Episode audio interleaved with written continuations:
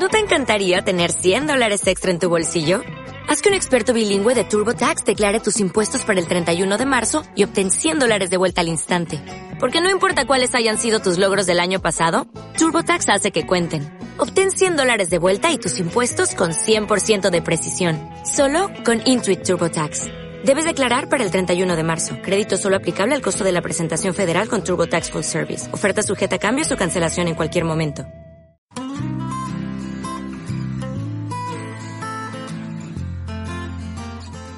GSD Vallecas Radio.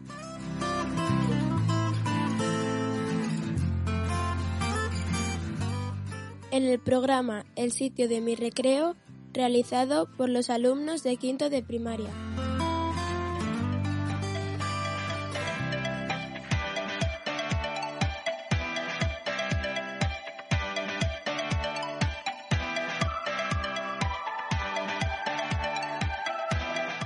En la segunda parte del programa A Distancia entrevistamos a otras dos personas que nos cuentan cosas sobre su vida y cómo le están pasando estos días.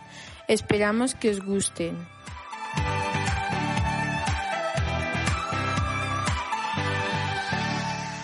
Buenos días, yo voy a entrevistar a un policía para ver cómo está pasando la pandemia. Buenos días, Arturo. Te damos la bienvenida al programa de GSD Vallecas Radio. ¿Le importaría que le hiciera unas preguntas? Sí, sí, claro, encantado. Buenos días. ¿Practicas algún deporte? Sí, la verdad es que eh, desde pequeñito hacía judo, pero cuando ya hace unos años dejé de practicarlo, pues he empezado a montar en bicicleta, me gusta salir a patinar, hacer ejercicios de fuerza, me gusta. ¿Tienes algún hobby? Pues sí, mira, me gustan los cómics, me gusta tocar la guitarra. mm, lo típico parece, ¿no? ¿Cuánto tiempo llevas trabajando como policía? Pues mira, debo llevar unos 15 años más o menos ahora. ¿Tú puedes conducir todos los vehículos de policía? Pues mira, yo en mi día a día eh, eh, utilizamos motocicletas, también he utilizado coches, eh, radiopatrullas que se llaman dentro de la policía. En algunas unidades donde he estado anteriormente, pues conducíamos furgonetas y bueno, yo podría conducir algún camión porque también tengo carne de camión, así que, que podría hacerlo, pero nunca lo he hecho dentro de- del cuerpo de la policía. ¿De pequeño te habría gustado ser otra cosa de mayor? Pues a todos los niños nos gustan cosas que nos llamen la atención. Entonces, pues, mm, no sé, no recuerdo muy bien, pero quizá pues astronauta, bombero, profesor. ¿Cuál es la cosa más emocionante que te ha pasado durante tu carrera de policía? Pues quizá los momentos más emocionantes los he pasado eh, eh, pues eh, algunas veces en grandes concentraciones de personas, en partidos de fútbol donde había pues aficiones radicales enfrentadas que no se llevaban bien y, bueno pues son momentos de mucha tensión y con muchísima gente. Entonces quizá quizá esos hayan sido algunos de los más tensos o emocionantes ¿La pandemia te está afectando en tu día a día? Claro, a nivel de ciudadano, pues como a todos, ¿verdad? Que ahora tenemos que estar más en las casas sin, sin poder hacer lo que nos gusta, que es pues bajar a, a la calle y disfrutar con los amigos, eh, no podemos ver a familiares con los que no vivamos, entonces, bueno, en ese, a ese nivel, pues como a todo el mundo. Y luego, pues en el trabajo, pues claro, ahora hay que estar muy pendiente de que se respeten pues las, las medidas y mm, es un tema complicado, sí. Policialmente también está, está afectándonos, claro. En el tiempo que llevas trabajando como policía, ¿alguna vez te ha pasado algo de este estilo?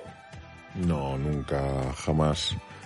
Eh, esto es una cosa nueva que nos ha afectado a todos y,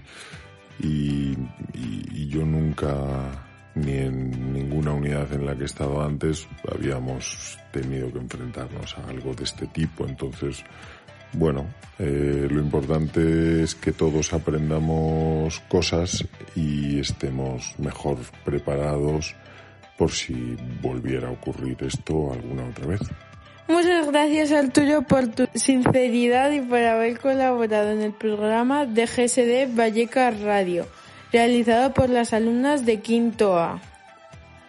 Pues muchas gracias a vosotras, ha sido un verdadero placer y espero que volvamos a vernos.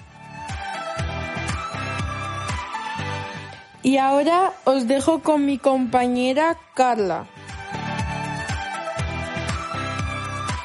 Hola a todos, voy a hacer una entrevista a Paloma Mejía Martín, directora de la compañía de teatro que lleva su mismo nombre y también es mi profesora de interpretación. Hola, Paloma. Hola, Carla, buenos días. Buenos días. ¿Con cuántos años decidiste empezar en el mundo de las artes escénicas? Bueno, pues la verdad es que yo empecé muy prontito en el mundo de la cuatro años en, el cole eh, me introdujo unas clases de ballet clásico y bueno, ya no me quise salir de, este maravilloso mundo que es la danza. Entonces crecí en, en esta disciplina, eh, tanto el ballet clásico, la danza contemporánea, el ballet español y el moderno. Y bueno, acabé en una, ya siendo más mayorcita, acabé en una compañía de danza contemporánea en la que aprendí, bueno, muchísimo, porque donde más se aprende es encima de un escenario, la verdad. Y allí pues empecé ya a coreografiar siempre eh, dentro de esta disciplina hasta que un día empecé a coreografiar dentro de una compañía de, teatro. Ahí empecé a coreografiar, a bailar también, a actuar y terminé dirigiendo, o sea que ha sido un poco como que más que yo haya buscado eh, las artes escénicas, más bien me han acompañado a mí para, para siempre, ¿no? Desde muy pequeñita. Para mí tanto la danza como el teatro pues es una forma de ser y estar en este mundo. O sea, es una forma de vivir la vida. ¿Cómo te sentiste cuando dirigiste por primera vez una obra y la estrenaste? Pues con muchos nervios, con mucha emoción, pero sobre todo con muchos nervios, porque los estrellos son lo que son, ¿no?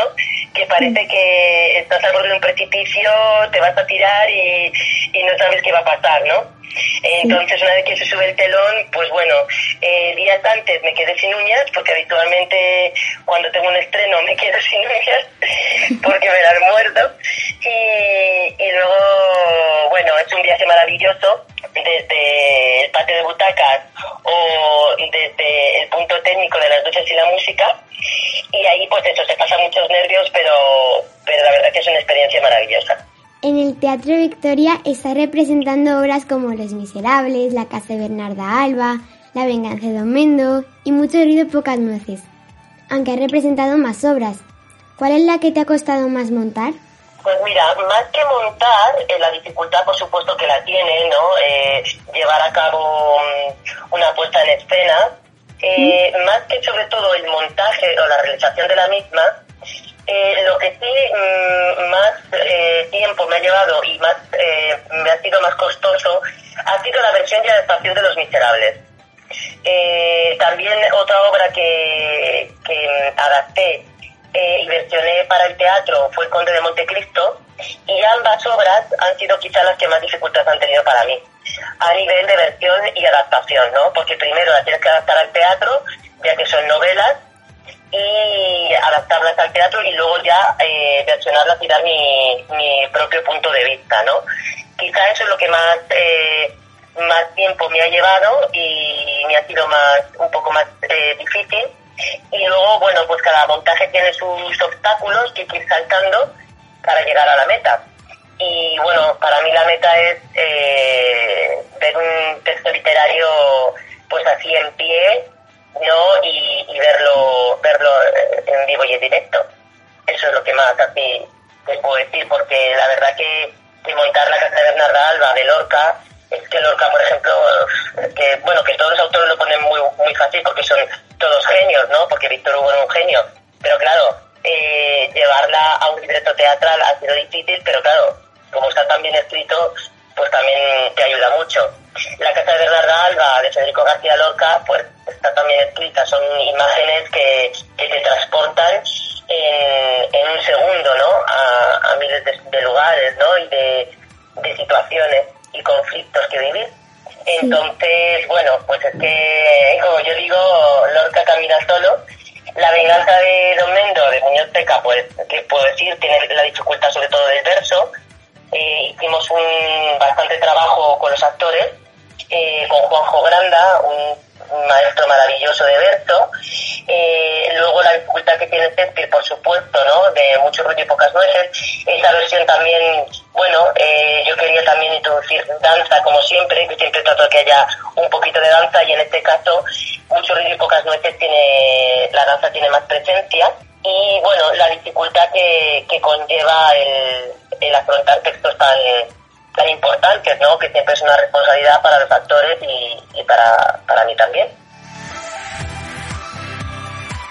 Tus obras son clásicas y, y, empiezan a ir niños más o menos de mi edad a verlas.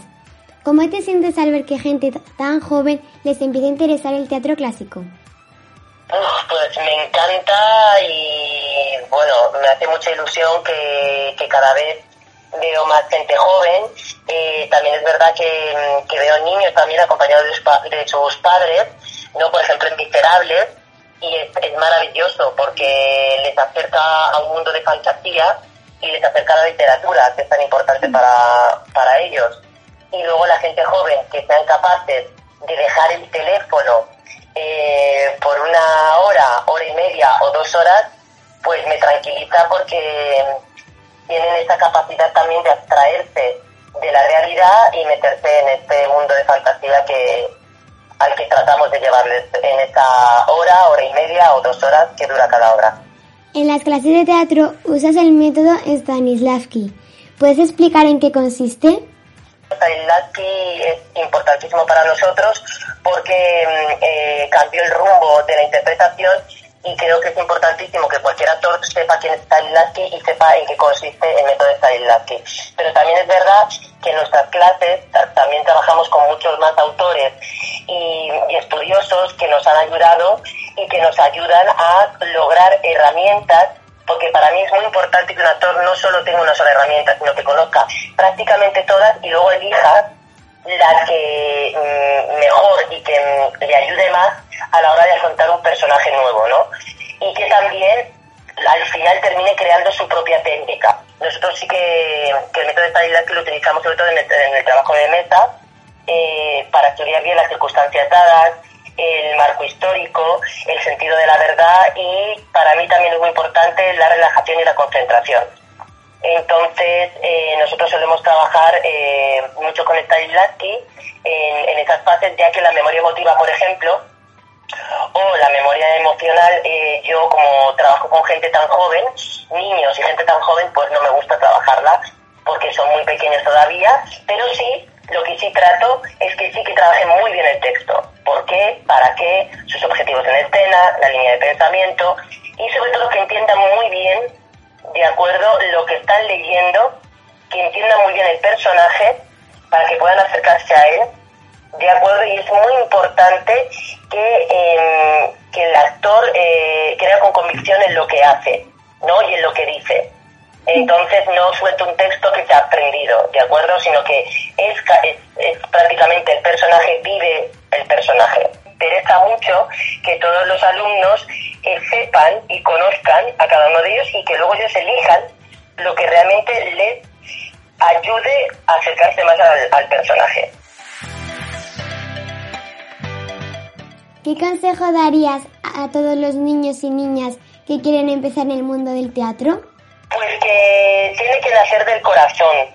Para mí es que siempre la interpretación, la danza, ha sido una forma de expresión, ¿no? Eh, y sobre todo también estar cerca del arte, de la estética, eh, de la belleza. al igual que la pintura, la música. Entonces mi consejo, si soy alguien, que yo no soy quien para dar ningún consejo, ¿no? Porque la verdad que, que a nivel de interpretación y de en el teatro siempre estamos todos en pañales, ¿no? Porque cada día estás aprendiendo algo nuevo. Lo único que yo podría quizá es decir o aportar que que para mí la verdad que la interpretación es como entrar en un, en un camino y, ya no querer salir de él. Eh, da igual donde te lleve, pero es que irremediablemente te lleva pues a mundos mágicos y maravillosos que, que la verdad que te enriquecen eh, como persona y en tu vida misma, porque también es verdad que la interpretación eh, también te ayuda un poco a pues eso, afrontar muchos conflictos que, que tenemos en la, en la vida cotidiana. Por último, ¿cómo te afecta el confinamiento por el coronavirus? Bueno, pues me imagino que, que un poco como a todos, ¿no? Eh, yo creo que todos hemos subido a, una noria de, de, que da vueltas, ¿no? Que, te hace cambiar de estado de ánimo eh, en un mismo día varias veces y en un mismo mes pues un millón de veces, ¿no? Eh, pero bueno, yo lo que he tratado ha sido de leer mucho, eh, aprovechar a tener versiones o adaptaciones que tenía pendientes y algún texto que tenía por ahí también.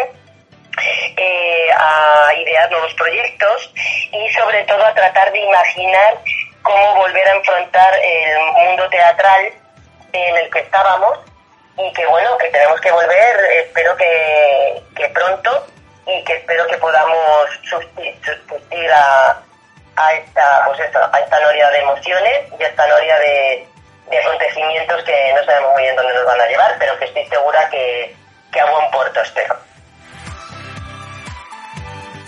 Muchas gracias Paloma por colaborar en el programa de GSD Vallecas Radio. Muchísimas gracias a ti, Carla, por tu buena entrevista y por, como actriz, se lo puedo decir que eres muy trabajadora y que con lo pequeñita que eres afrontas el trabajo con una gran responsabilidad y siempre eres muy comprometida ante todos los proyectos que, que comienzas. Entonces yo estoy muy orgullosa y me siento muy afortunada de tenerte en mis clases. Gracias. Antes de despedirnos, quiero terminar con la frase de Federico García Lorca. El teatro es la poesía que se levanta del libro y se hace humana, y al hacerse humana habla y grita, llora y se desespera. Lidia, Raquel, Cristina y Carla, alumnas de Quinto A. Esperamos que os haya gustado este programa. Un saludo.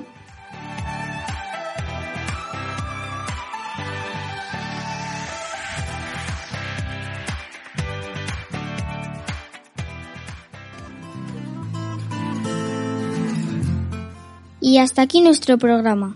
Os esperamos en nuevas audiciones aquí en GSD Vallecas Radio.